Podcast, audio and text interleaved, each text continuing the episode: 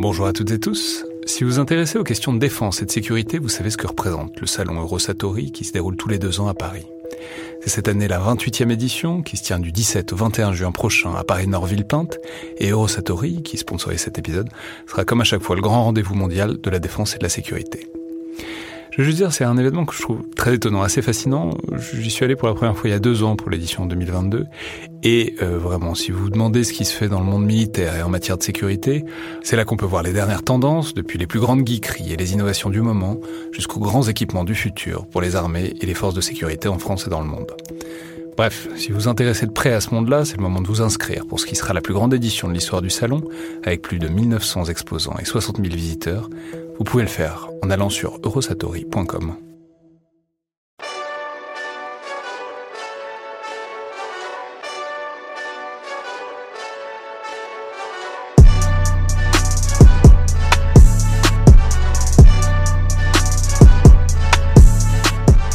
Bonjour à toutes et tous et bienvenue dans le Collimateur, le podcast de l'Institut de recherche stratégique de l'école militaire, l'IRSEM, consacré aux questions de défense et aux conflits armés. Je suis Alexandre Jublin et aujourd'hui pour cette nouvelle édition du format Dans le viseur, j'ai le plaisir de recevoir François Narol, que les gens qui suivent, disons, le petit monde euh, militaire sur Twitter connaissent bien, qui est officier de marine, qui quitte d'ailleurs euh, la marine ces temps-ci, donc c'est en quelque sorte euh, un adieu et un merci, enfin un au revoir en tout cas, et qui est ici aujourd'hui pour nous raconter alors une opération et en même temps pas exactement une opération, en tout cas un déploiement et un épisode au cours d'un déploiement. Alors je crois que c'est en 2016, donc vous êtes marin, c'était évidemment sur un navire, du coup vous êtes surfacier, vous n'êtes pas sous-marinier, mais donc euh, c'était sur un navire en 2016 en Méditerranée. Alors peut-être dites-nous euh, si vous pouvez nous le dire, commencez peut-être par le nom du navire. Bonjour et merci. Exactement. Alors, c'était en 2016 en Méditerranée sur un bateau qui est un peu particulier dans la marine qui s'appelle le Dupuis de l'Aume, qui est un bateau qui fait du renseignement. Alors, on ne détaillera pas forcément euh, l'ensemble des, opérations du bateau, mais globalement, on est en Méditerranée en 2016 et les points de tension ne manquent pas autour de la Méditerranée. Alors, c'est la beauté de la Méditerranée. Il y, a, toujours, quelque, chose quelque, chose à faire et globalement, on y est, on sait qu'on va y rester pendant plusieurs mois dans le cadre de cette opération qui consiste euh, bah, pour nous à promener nos capteurs euh, le long de ces différents points de tension ou d'intérêt pour nous. Oui, c'est pas, vous n'avez pas une opération, une frappe hyper ciblée, il s'agit de promener vos grandes oreilles pendant un certain temps. Et alors là, on constate bien, on va dire, le renseignement euh, répond à différents tempos. Parfois, effectivement, on appuie une opération très très ponctuelle. Dans le cadre de cette mission, on est plus sur une collecte de renseignements en temps réel, mais qui sera exploité pour euh, venir euh, euh, augmenter notre connaissance de la zone, des différents conflits en cours, auxquels on ne participe pas forcément d'ailleurs en tant que belligérant, mais qui nous permettent de comprendre ce qui se passe pas loin de chez nous finalement. Alors du coup, ça ressemble à quoi le, le rythme sur un enfin déjà combien de temps est-ce que vous partez? C'est-à-dire quand vous quand vous dites que vous baladez enfin que vous vous baladez que vous restez un certain temps sur zone c'est combien de temps? Et puis ensuite si justement c'est pas connecté à une opération un déploiement un soutien opérationnel très précis euh, c'est-à-dire comment est-ce que ça s'organise Enfin, c'est pas la croisière s'amuse, mais c'est, c'est, c'est, c'est, enfin, ah, comment est, comment est-ce qu'on sort Comment, voilà, comment est-ce que, dans quelle temporalité est-ce qu'on fonctionne sur un navire comme ça qui est là pour un certain temps On sait pas forcément combien de temps. Alors, c'est intéressant et puis ça revient d'ailleurs à une logique que, connaissent tous les, les, surfaciers, tous les bateaux. Euh, il y a différents tempos à bord et, le, premier tempo, alors pour répondre tout de suite à, cette question, c'est une mission qui dure à peu près 4 mois, un peu plus. Euh, on part de Brest puisque le bateau est basé là-bas. Euh, et, puis il y a deux équipages sur ce bateau, donc ça, joue aussi un rôle assez particulier. On sait qu'on va faire la mission à fond, jusqu'au bout, et puis qu'à la fin, on va passer la main à un deuxième équipage qui va venir euh, faire le deuxième volet finalement de cette mission, prolonger la présence d'autant euh, de mois avant de rentrer le bateau à Brest pour suivre une phase d'entretien, etc. Et puis c'est un cycle qui se répète quand même assez régulièrement. Euh, ce qui, pour la petite histoire d'ailleurs, euh, est un peu particulier, c'est que j'ai passé deux fois euh, le, le, détroit de Gibraltar dans ma vie, mais deux fois dans le même sens. Là, en l'occurrence, cette mission, on a à bord. Euh, c'est quand, même le plus- équipes. c'est- c'est quand même le plus, près- le plus pratique, c'est d'y aller en bateau et de revenir en avion. Tout le monde sait que c'est- beaucoup plus rapide et beaucoup, beaucoup plus confortable de voyager en avion qu'en bateau, toujours. Exactement, et on remercie au passage euh, l'armée de l'air qui nous a ramenés euh, à Brest à la fin de cette mission-ci. C'est plutôt sympa. Pour une fois qu'il y a des compliments interarmés, on, on va... Je suis très ouvert, Très œcuménique. Donc, à quoi ça ressemble là, au quotidien? Sur un bateau et sur le Dôme en particulier, on a euh, deux équipes.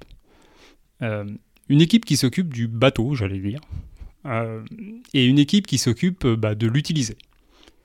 Alors l'équipe qui s'occupe de l'utiliser, elle a la mission à réaliser, ses différents capteurs, et puis elle travaille, on ne va pas rentrer dans, trop de détails, mais elle travaille pour faire en sorte de pouvoir produire ce qu'on lui demande.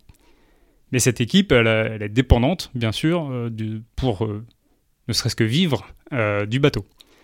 Euh, elle n'est pas du tout euh, séparée, on vit ensemble, on fait partie du même équipage, mais simplement hein, des marins sont plus spécialisés euh, dans la conduite du bateau. Alors on retrouve bien sûr euh, les mécaniciens. Euh, on a besoin de, produire, euh, de faire avancer le bateau, mais aussi de produire de l'électricité, de l'eau, etc. On retrouve une petite équipe médicale, évidemment une équipe très importante de soutien vie, alors vie c'est-à-dire nourriture euh, d'abord, parce que quand on part 4 mois il faut manger. Euh, J'imagine que même si on part moins longtemps, mais... oui, et globalement, de toute façon, c'est quelque chose qu'on oublie rarement dans la marine. On pense toujours à faire euh, ça d'abord. Euh, et puis, euh, évidemment, une équipe qui s'occupe de conduire le bateau. Alors, conduire le bateau, ça s'appelle euh, en langage euh, peu dans notre jargon être chef de quart. C'est un jargon marin d'ailleurs, maritime, c'est pas un jargon spécifiquement euh, militaire. Et le chef de quart, il a deux missions. Euh, sur euh, donc un petit lieu qui s'appelle la passerelle, c'est l'équivalent de la tour de contrôle du bateau. C'est généralement le- l'endroit où on voit les vitres parce qu'il n'y en a pas beaucoup sur, sur un bateau. Il n'y a plus beaucoup de hublots. Ça, on peut le dire, c'est la, la grande tragédie de nos jours, c'est que les bateaux, sont, les, les bateaux sont de, les navires, pardon, de la marine nationale sont de plus en plus euh, fermés, ça ressemble de plus en plus à des vaisseaux spatiaux pour des raisons de furtivité qui sont tout à fait explicables. Mais du coup, ça fait qu'on a de, plus en plus de mal à prendre l'air. Mais donc, même sur, même sur ces navires-là, il y a quand même une surface où il faut un peu voir où on va.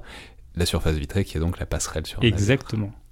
Alors, euh, pour euh, la petite histoire, on était euh, jusqu'à quand je suis rentré dans la marine, il y a une dizaine d'années, euh, on, avait encore euh, des équipes assez importantes en passerelle. Moi, j'ai conduit des bateaux où on était 5 ou 6 en passerelle en permanence. Euh, et je parle pas de situation spécifique.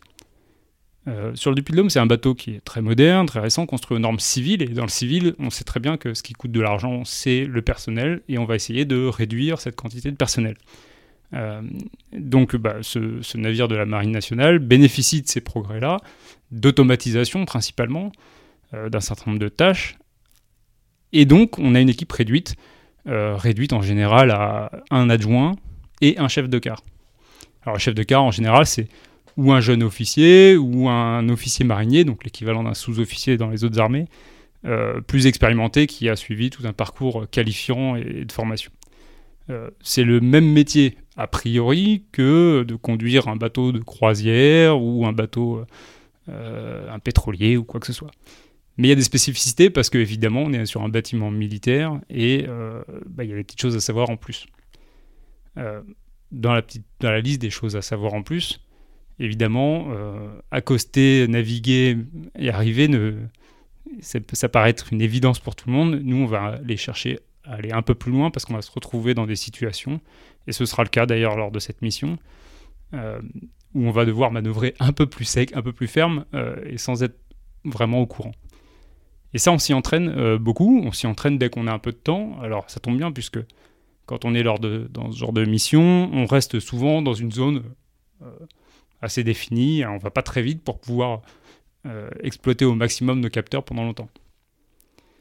Et donc on va avoir un peu de temps pour s'entraîner. Et l'un des exercices qu'on fait, alors on en fait plein, on fait beaucoup d'exercices anti-incendie, on fait beaucoup d'exercices pour récupérer un, homme qui tomberait à, l'eau. Et euh, de temps en temps, un peu, moins souvent, on fait des exercices de manœuvre pure. Euh, alors là, c'est le, reste parlera, je pense à tous les marins qui ont été chefs de quart ou en passerelle en tout cas. c'est un exercice qui parlera probablement d'ailleurs à tous ceux qui ont été aussi pilotes d'un avion ou d'un aéronef, parce qu'en fait la logique est la même. On va essayer de récupérer deux bouts de bois, ce qu'on appelle un croisillon. Donc on a fait un petit assemblage, on fait confiance à nos mécaniciens pour créer des petits assemblages avec des petits dessins. Euh, globalement deux bouts de bois, un petit fanion, une bouée et puis euh, un bout de ferraille qui permet de tenir le bout droit euh, en, plongeant un petit peu. Mais donc c'est quoi? L'idée C'est de faire des exercices d'homme à la mer? Alors, ça commence comme un homme à la mer. On lance donc un homme à la mer, on va dire, c'est un, exercice que tous les gens qui ont fait du bateau un tout petit peu doivent, doivent avoir fait. Il faut savoir quand il y a quelqu'un qui tombe à l'eau, comment se positionner par rapport au vent et à la houle, disons, pour pouvoir le récupérer en sécurité. Ce qui et pas toujours si évident que ça. Euh, voilà. Exactement. Euh, et d'ailleurs, la première, euh, ce qu'on appelle la première passe, la première fois qu'on va jouer cet exercice, on va le faire comme un homme à la mer. Donc, on lance l'assemblage étrange de bouts de bois et de, bouts de chêne à la mer. Quelqu'un crie pour exercice, un homme à la mer, et puis la personne qui était actuellement en train de manœuvrer tranquillement le bateau ce jour-là on dit être de quart, euh, va euh, faire sa manœuvre. vous n'êtes pas prévenu à l'avance? Alors, c'est une sorte de surprise. ça peut, et puis parfois non, ça dépend. ça peut même être qualifiant. C'est-à-dire que ouais, c'est, ça fait partie de la confiance générale que le pacha, le commandant, a dans son chef de quart. Il faut savoir que le chef de quart, c'est le délégué direct du commandant pour la manœuvre, etc. Donc, parfois, il vous prévient pas, on le fait. Et puis, si ça se passe pas bien, euh, va peut-être euh, devoir le refaire rapidement pour lui montrer qu'en fait, on mérite toujours sa confiance. C'est normal.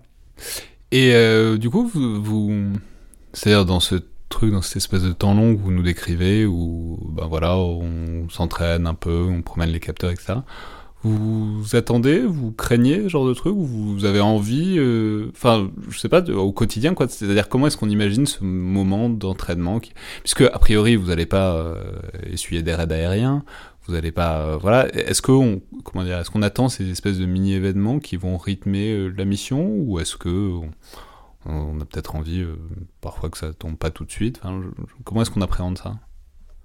Alors, effectivement, on risque le risque de raid aérien est assez faible dans la zone pour nous à ce moment-là. Néanmoins, le risque général n'est pas, pas totalement absent et, euh, d'ailleurs, euh, l'avenir montrera qu'il y a parfois des tensions qui, se rapprochent du bateau. Euh, mais oui, on attend un petit peu ces exercices, surtout quand on est directement concerné, qu'on va devoir, qu'on va être particulièrement observé sur un exercice. on reste je dirais, en veille en général, parce que de toute façon, on a bien conscience que conduire un bateau, euh, c'est-à-dire naviguer, savoir où on est, où on veut aller, comment y aller, je rappelle au passage qu'il n'y a pas de route hein, sur l'eau, donc euh, il, faut, il faut la trouver soi-même, euh, et puis manœuvrer, c'est-à-dire effectivement manœuvrer les, machines du bateau pour pouvoir faire ça, ça, a un impact en termes de, de, concentration et de sécurité qui est très important. On parlait de l'homme à la mer tout à l'heure, mais ce n'est pas le seul cas, il y a plusieurs cas euh, où on doit avoir une réaction euh, très urgente. Donc euh, on est toujours en veille, on attend, oui, parfois qu'il se passe quelque chose, mais quand il se passe rien, on n'est pas forcément mécontent non plus. Et alors l'histoire que vous allez nous raconter, donc on a compris que c'était un récit d'entraînement, mais c'était ça se passait comment Enfin, déjà, comment est-ce que ça s'est passé Vous allez nous le raconter. Mais euh, surtout, à quel moment ça s'est passé Est-ce que vous attendiez Est-ce que c'était au début Est-ce que c'était au milieu Est-ce que c'était à la fin de la mission C'est-à-dire, comment est-ce que ça s'est inscrit pour vous dans votre expérience de cette mission-là sur le Dupuis de l'Homme alors c'est exactement euh, ce qu'on disait à l'instant. Normalement, euh, le premier ne s'y attend pas forcément. On fait un exercice de à mer et puis ensuite ça déroule, on peut faire plusieurs passes, etc. Et là, c'est très intéressant parce que c'est exactement ça, la, disposition dans laquelle j'étais. Moi, je savais euh, que j'allais devoir le faire ce jour-là parce que je n'étais pas le premier à passer. On m'avait prévenu la veille, ce qui n'est pas toujours le cas, vraiment pas. Mais là, il y avait une particularité, c'est que euh, je disais tout à l'heure que les, pilotes pouvaient retrouver l'expérience. Les, pilotes dans les en avion ont toujours euh, deux modes en gros de navigation. Ils ont ce qui s'appelle la navigation visuelle et la navigation aux instruments. Et ben dans la marine, sans aller jusqu'à le codifier de la même façon, on a un peu la même chose. On a quelques instruments quand même qui nous permettent de naviguer, euh, les indicateurs de vent, mais, mais d'abord le cap. Donc moi je le sais, et on m'a demandé un truc un peu particulier euh, qui va me déplaire au début. Euh, on a l'habitude d'essayer d'exercer son sens marin, c'est-à-dire un peu une sorte de feeling, d'intuition, où on se dit, allez, je pense qu'en mettant la barre 10 euh, à gauche à ce moment-là, ça va le faire, à peu près. Et puis souvent, ça le fait à peu près. Et on s'en contente. Et voyant que j'étais euh, un peu trop à son goût, en tout cas dans l'à peu près, euh, mon commandant, la veille, me dit François, demain, on va faire un croisillon, donc c'est le nom qu'on donne à ce type d'exercice. tu vas le faire, mais tu vas le faire aux instruments, en calculant. Et je veux que tu prépares et que tu calcules tout ça avant. Bon, je ressors de, son, de sa chambre, de son bureau. Ah, ça veut dire qu'il va falloir faire des maths, quoi. Ouais.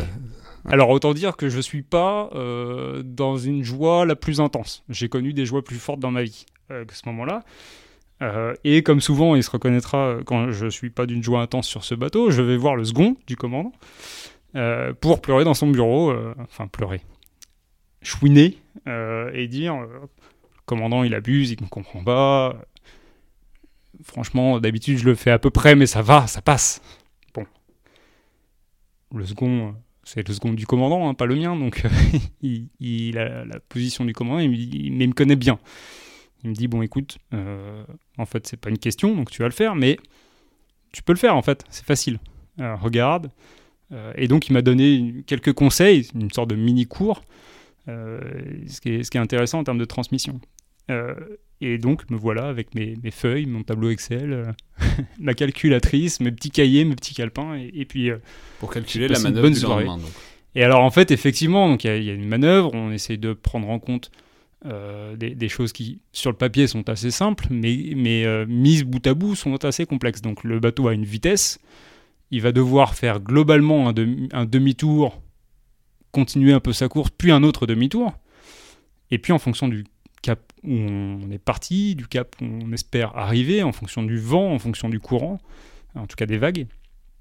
On va essayer de récupérer euh, ce croisillon, ce bout de bois, euh, sans le toucher, parce que si on imagine que c'est un homme à la mer, par exemple, bah, le toucher avec un bateau de 4000 tonnes, euh, a priori, ça va pas l'aider à aller mieux. mais en faisant en sorte que le bateau se rapproche progressivement, grâce au vent, ce qui veut dire qu'on se met au vent, entre le vent, entre l'origine du vent et, euh, ce croisillon, euh, stoppé, sans qu'on ait, une, sans qu'on ait dernier en avant sur l'objet flottant. Exactement. Mais alors, et du coup, euh, bon, ok, vous n'êtes pas hyper joyeux, mais en plus, il y, a un truc, il y a combien d'hommes sur le Depuis de l'Homme Alors, sur le bateau, on est en mission une centaine, 100. Ouais, ça veut dire que si vous foirez, vous foirez devant 100 personnes, quoi. Exactement. Ouais.